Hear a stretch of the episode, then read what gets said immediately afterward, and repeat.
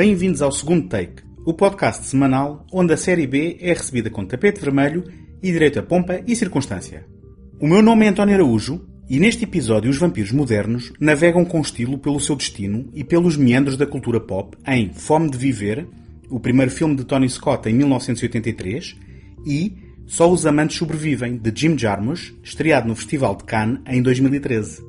Este episódio é apoiado pela Take Cinema Magazine, a dar cinema desde 2007, com o intuito de oferecer uma alternativa cultural completamente gratuita. Em take.com.pt encontram críticas, artigos, passatempos, trailers e todos os números editados da revista.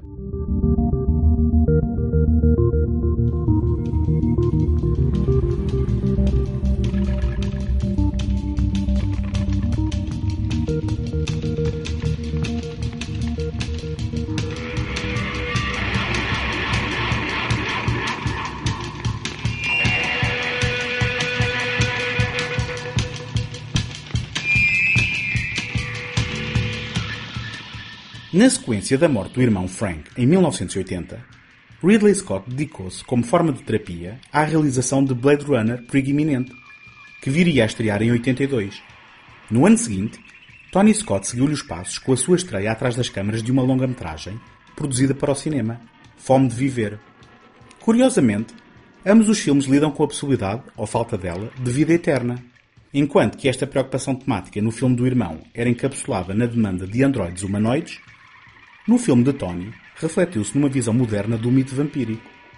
Fome de Viver, que adaptou o romance The Younger de Whitley Strieber, reuniu a estrela do pop rock David Bowie, a diva francesa Catherine Deneuve e Susan Sarandon em princípio de carreira, num triângulo amoroso centrado numa visão moderna da mitologia do vampiro. Embora esta palavra não seja proferida uma única vez ao longo da película, nem tão pouco se vejam caninos afiados.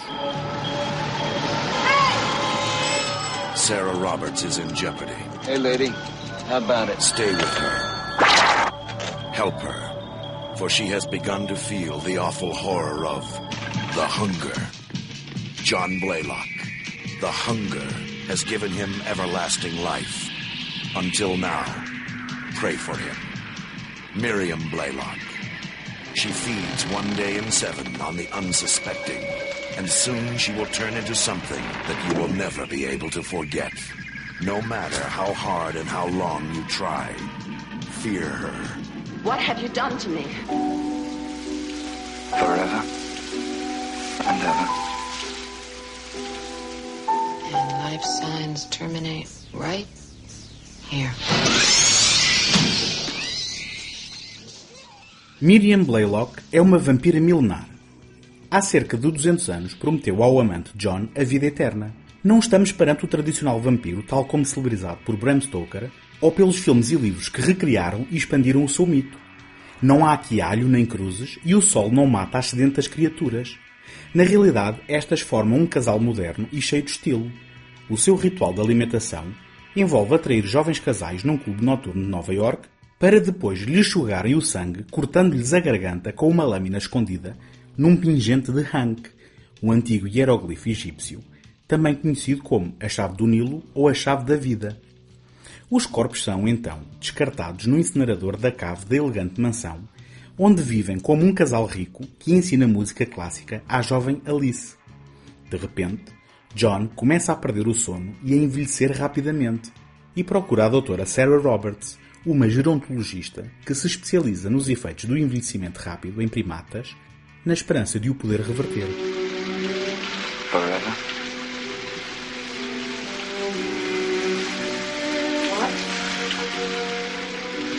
Forever and ever.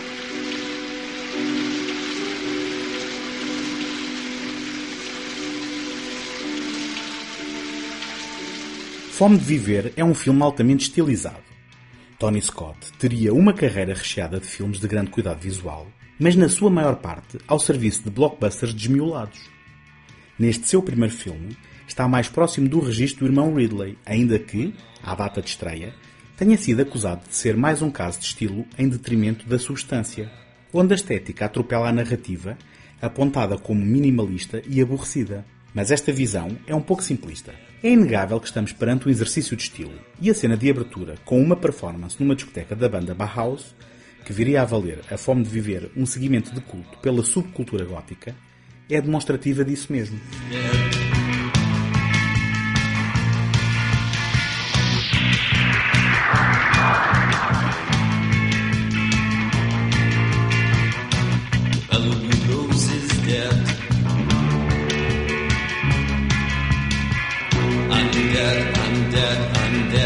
Mas a narrativa que sustenta a fome de viver é trágica e nem os ambientes soturnos e contrastantes que Scott pinta com a câmara disfarçam o drama da realização de John que, à falta de uma cura para o seu envelhecimento, a morte não é uma tábua de salvação. Contudo, John não é uma simples vítima. No seu agarrar desesperado à vida, sacrifica a jovem Alice sem qualquer remorso. Mas é tarde demais e, subitamente, encontra-se aprisionado para toda a eternidade num corpo definhado, selado e arrumado na companhia dos e das amantes passados de Miriam, encerrados para sempre fora da vista, ainda que persistindo na memória, como uma lembrança poerenta que se guarda num sótão. Entretanto, Miriam rapidamente disponibiliza o seu coração a Sarah, atraindo-a com a promessa de prazeres e da vida eterna, condenando-a ao mesmo destino incerto e agonizante, a longo prazo, de John. Miriam é uma personagem fascinante, pois o seu amor, embora aparentemente inquestionável, revela-se como um reflexo do seu próprio egoísmo e da sua soberba na procura de evitar a solidão, do lento passar dos dias, no seu desfrutar da longa eternidade. Colleagues think that I'm in the office of a leading blood specialist, but I decided instead to come here. Yes. Don't you touch Sarah? What have you done to me? There's some alien strain consuming my blood. That's right. I know that's right. What I want to know is what is it? Why have you done it? You're frightened. You're damn right I'm frightened. It's natural. You don't know what's happening to you, but there's nothing to be frightened of. As long as you put your faith in me, give me time, trust me. Trust you. I did trust you, and look what happened. It's a bruise, it will fade. I know it's a bruise. Look, I'm going to ask you one more time. What have you done to me? I've given you something you never dare dream of What? everlasting life. Well, if I'd known that, I wouldn't have been so blood in your veins is mine. Yours. Yes. Look, I'm tired of all your bullshit. A straight answer from you. Did you hear me? What did you Hey, no! Fome de Viver é muitas vezes recordado apenas pela provocante e sensual cena entre Deneuve e Sarandon. Mas reduzir o filme a este momento é passar ao lado de outros elementos positivos que contribuem para o que é, na minha opinião, uma experiência positiva. David Bowie não foi o melhor ator do mundo. No entanto, ao prolongar a estranheza da sua interpretação em Um Homem que Veio do Espaço, filme de 1976 de Nicholas Rogue, revela-se uma escolha adequada para interpretar John. Scott consegue filmar quase inteiramente em Londres e convencer-nos que estamos a ver um filme situado em Nova York, onde apenas filmaram exteriores. E, além de algumas parcas cenas sangrentas, com maior incidência na reta final, temos ainda a oportunidade de encontrar um novíssimo Willem Dafoe num papel tão pequeno que, caso se pisque os olhos, corremos o risco de o perder.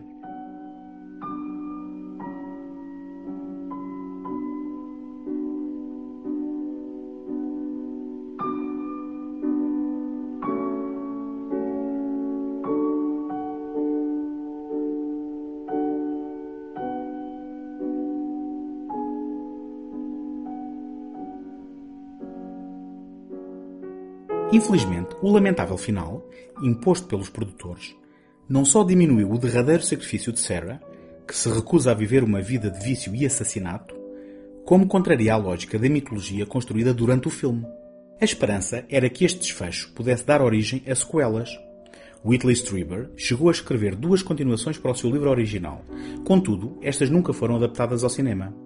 Fome de Viver não é uma amostra representativa do cinema de Tony Scott, que rapidamente encontrou a sua vocação no cinema comercial de grande espetáculo e alarido, mas é uma boa amostra da estética do videoclipe adotada ao cinema no princípio dos anos 80. É estilizado e atmosférico, erudito e visceral, lento e encantatório e, em última instância, uma oportunidade única para ver a combinação improvável do seu trio de atores principais.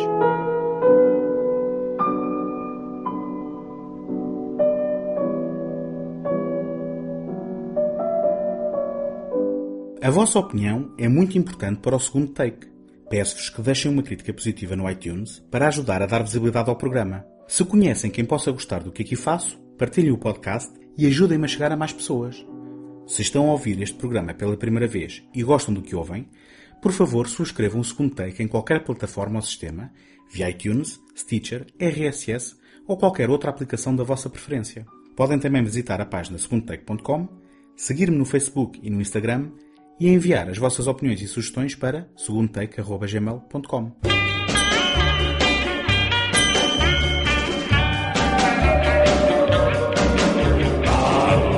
Jim Jarmusch é um dos últimos grandes autores independentes do cinema norte-americano. Não quer isto dizer que Jarmusch só produz obras-primas, ou que lhe deram qualquer voto de popularidade ou reconhecimento. O que isto significa é que Jarmusch é um autor resistente que sempre se manteve fiel à sua visão pessoal, procurando criar obras que a reflitam, independentemente de expectativas ou tendências externas. Jarmusch é um produto da fervilhante cena artística de Nova York do virar dos anos 70 para a década de 80, que deu origem aos breves géneros cinéfilo e musical No Wave. Em 36 anos, conta com 12 longas-metragens no currículo, além de participações em filmes de antologia e documentários, onde se podem encontrar títulos como Vencidos pela Lei, com Tom Waits, John Lurie e Roberto Benigni, Noite na Terra, um dos seus filmes mais populares, contado em segmentos passados em diferentes cidades, Homem Morto, um estilizado filme do faroeste que mostrou uma faceta inesperada, na altura, de Johnny Depp, Broken Flowers, Flores Partidas, uma comédia desencantada que ajudou à consagração oficial de Bill Murray como um palhaço triste e trágico em crise de meia-idade. Quando, em maio de 2013, Jarmusch estreou no Festival de Cannes o seu filme de vampiros, com Tilda Swinton, Tom Hiddleston, Mia Wasikowska e John Hurt nos principais papéis, ninguém estaria, por certo, à espera de um filme de vampiros tradicional.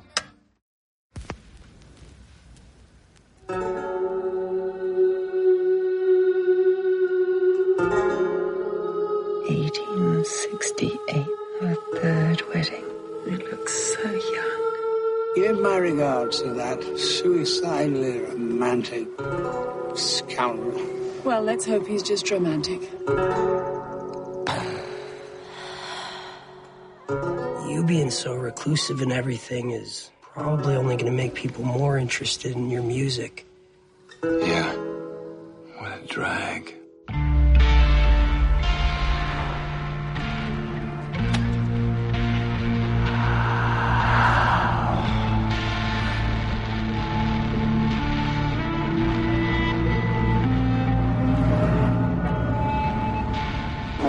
Looking for us.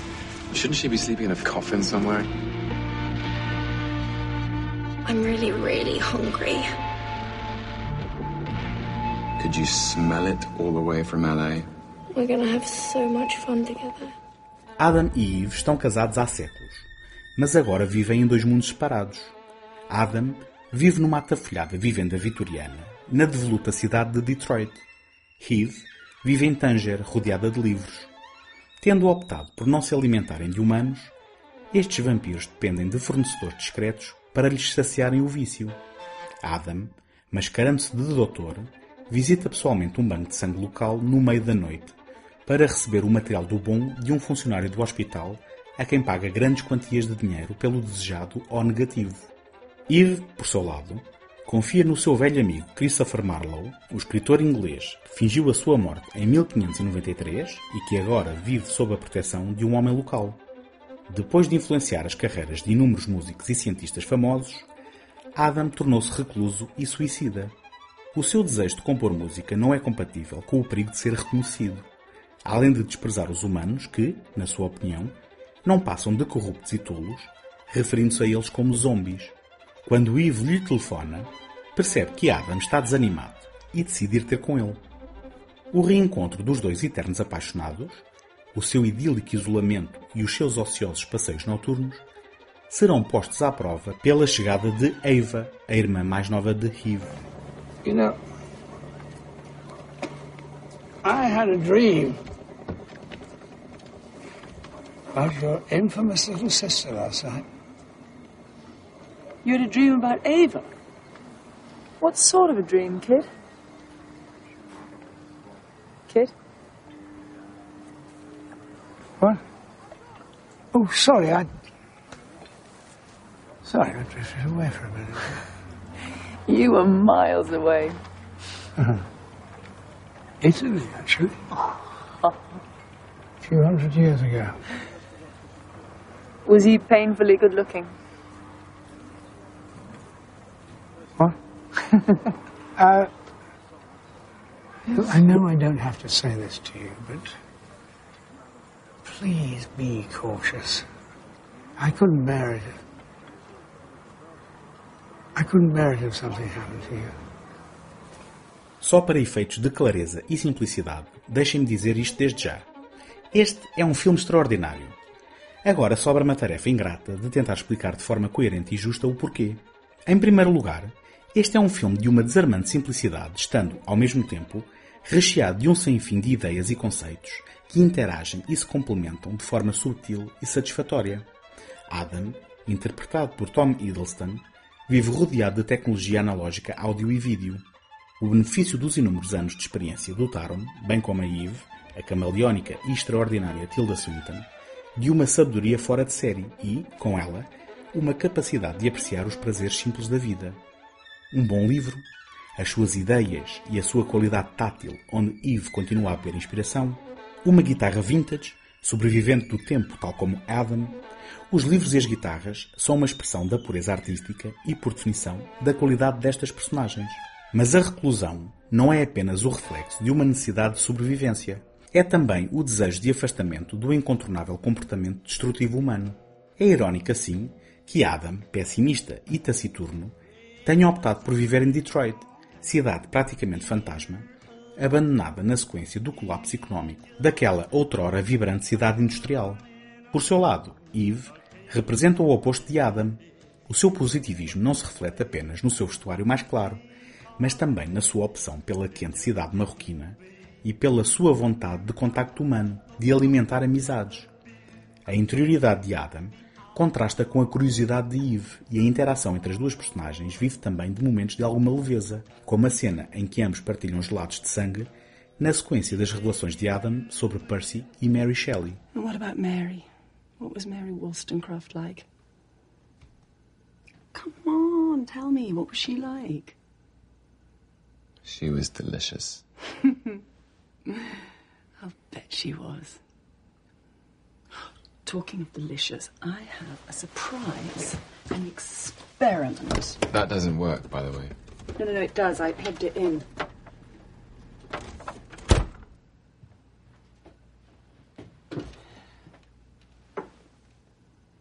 What is that? Oh, negative. That's delicious. Blood on a stick. On a steak. That's not bad. Very refreshing, especially when you're in a hot spot. Checkmate, my darling. Eve, you're ruthless.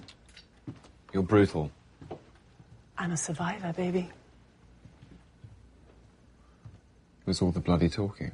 Jarmusch é inteligente e conhecedor.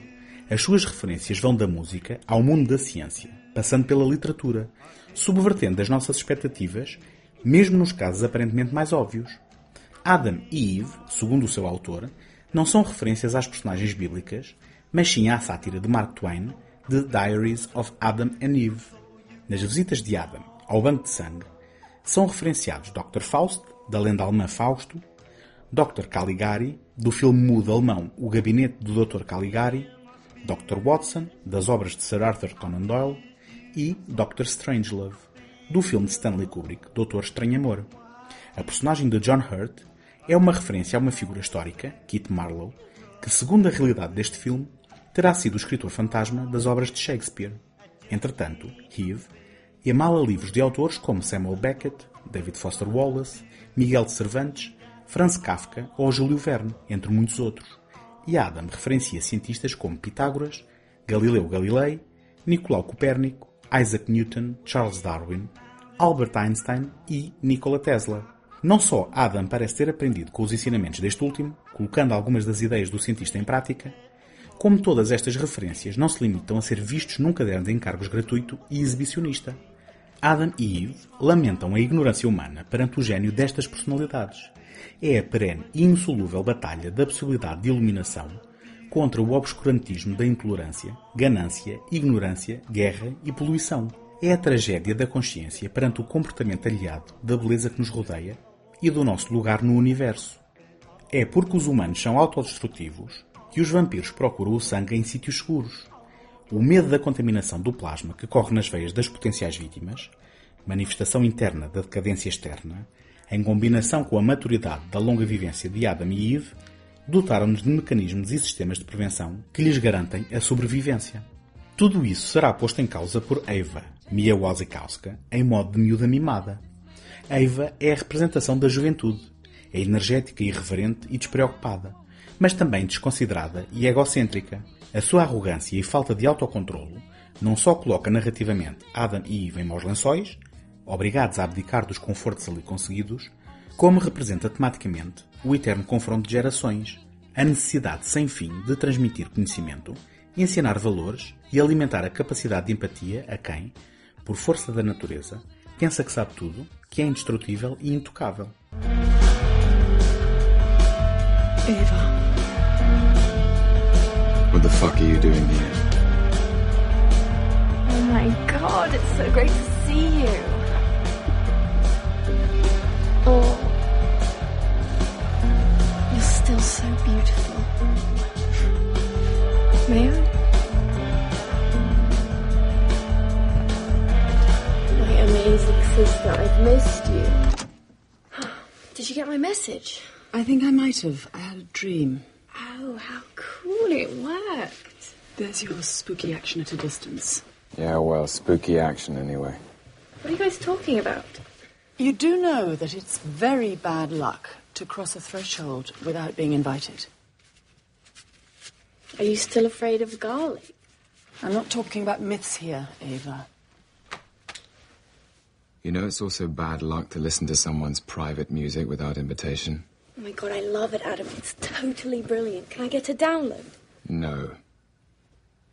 So, you just passing through Detroit? Yeah. No, I mean, I came to see you. I've been living in LA.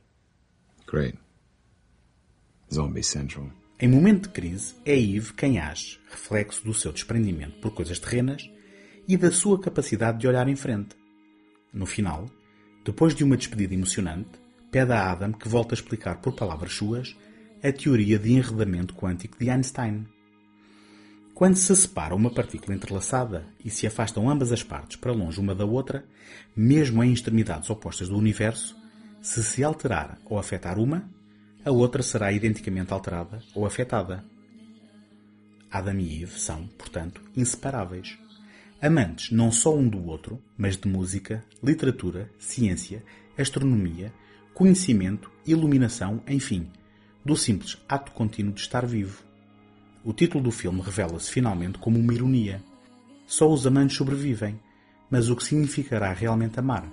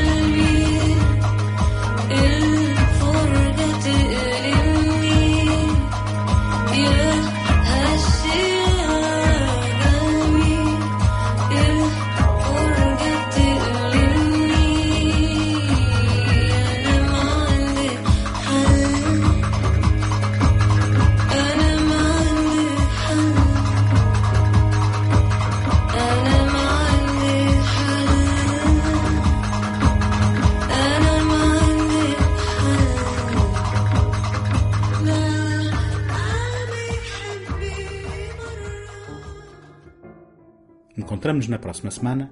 Até lá, boas fitas!